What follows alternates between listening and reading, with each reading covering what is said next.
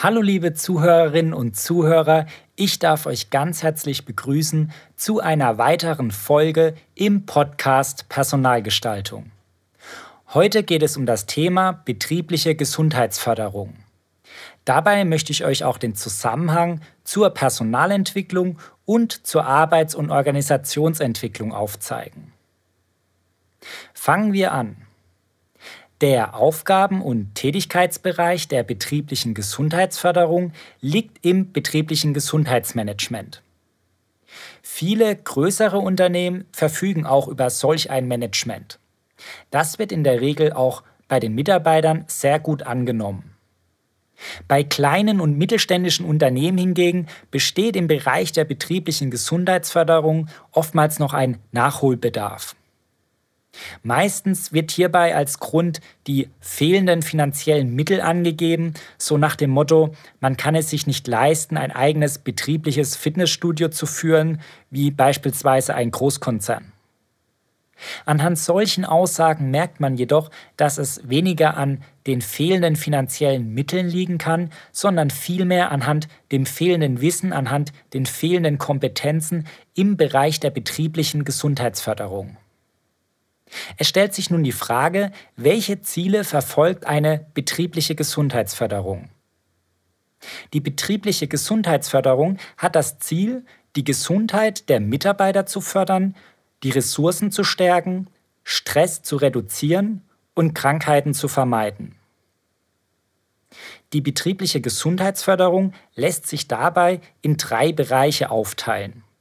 Einmal den Bereich der Prävention, also vor Krankheitsbeginn, dann der Bereich der Intervention, also zum Zeitpunkt des Krankheitsbeginns oder während der Krankheit und der dritte Punkt das betriebliche Eingliederungsmanagement, BAM abgekürzt. Die Maßnahmen unterscheiden sich in verhaltensbezogene Maßnahmen und in verhältnisbezogene Maßnahmen. Wo ist jetzt genau der Unterschied? Die verhaltensbezogenen Maßnahmen beziehen sich auf das Verhalten eines Mitarbeiters.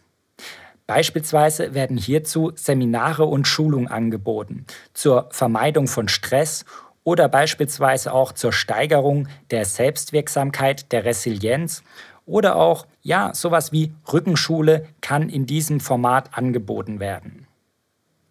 Die verhältnisbezogenen Maßnahmen dagegen richten sich auf Arbeitsprozesse, die gesundheitsförderlicher gestaltet werden und auf den Arbeitsplatz, der beispielsweise ergonomisch gestaltet wird durch die Anschaffung von Stehtischen.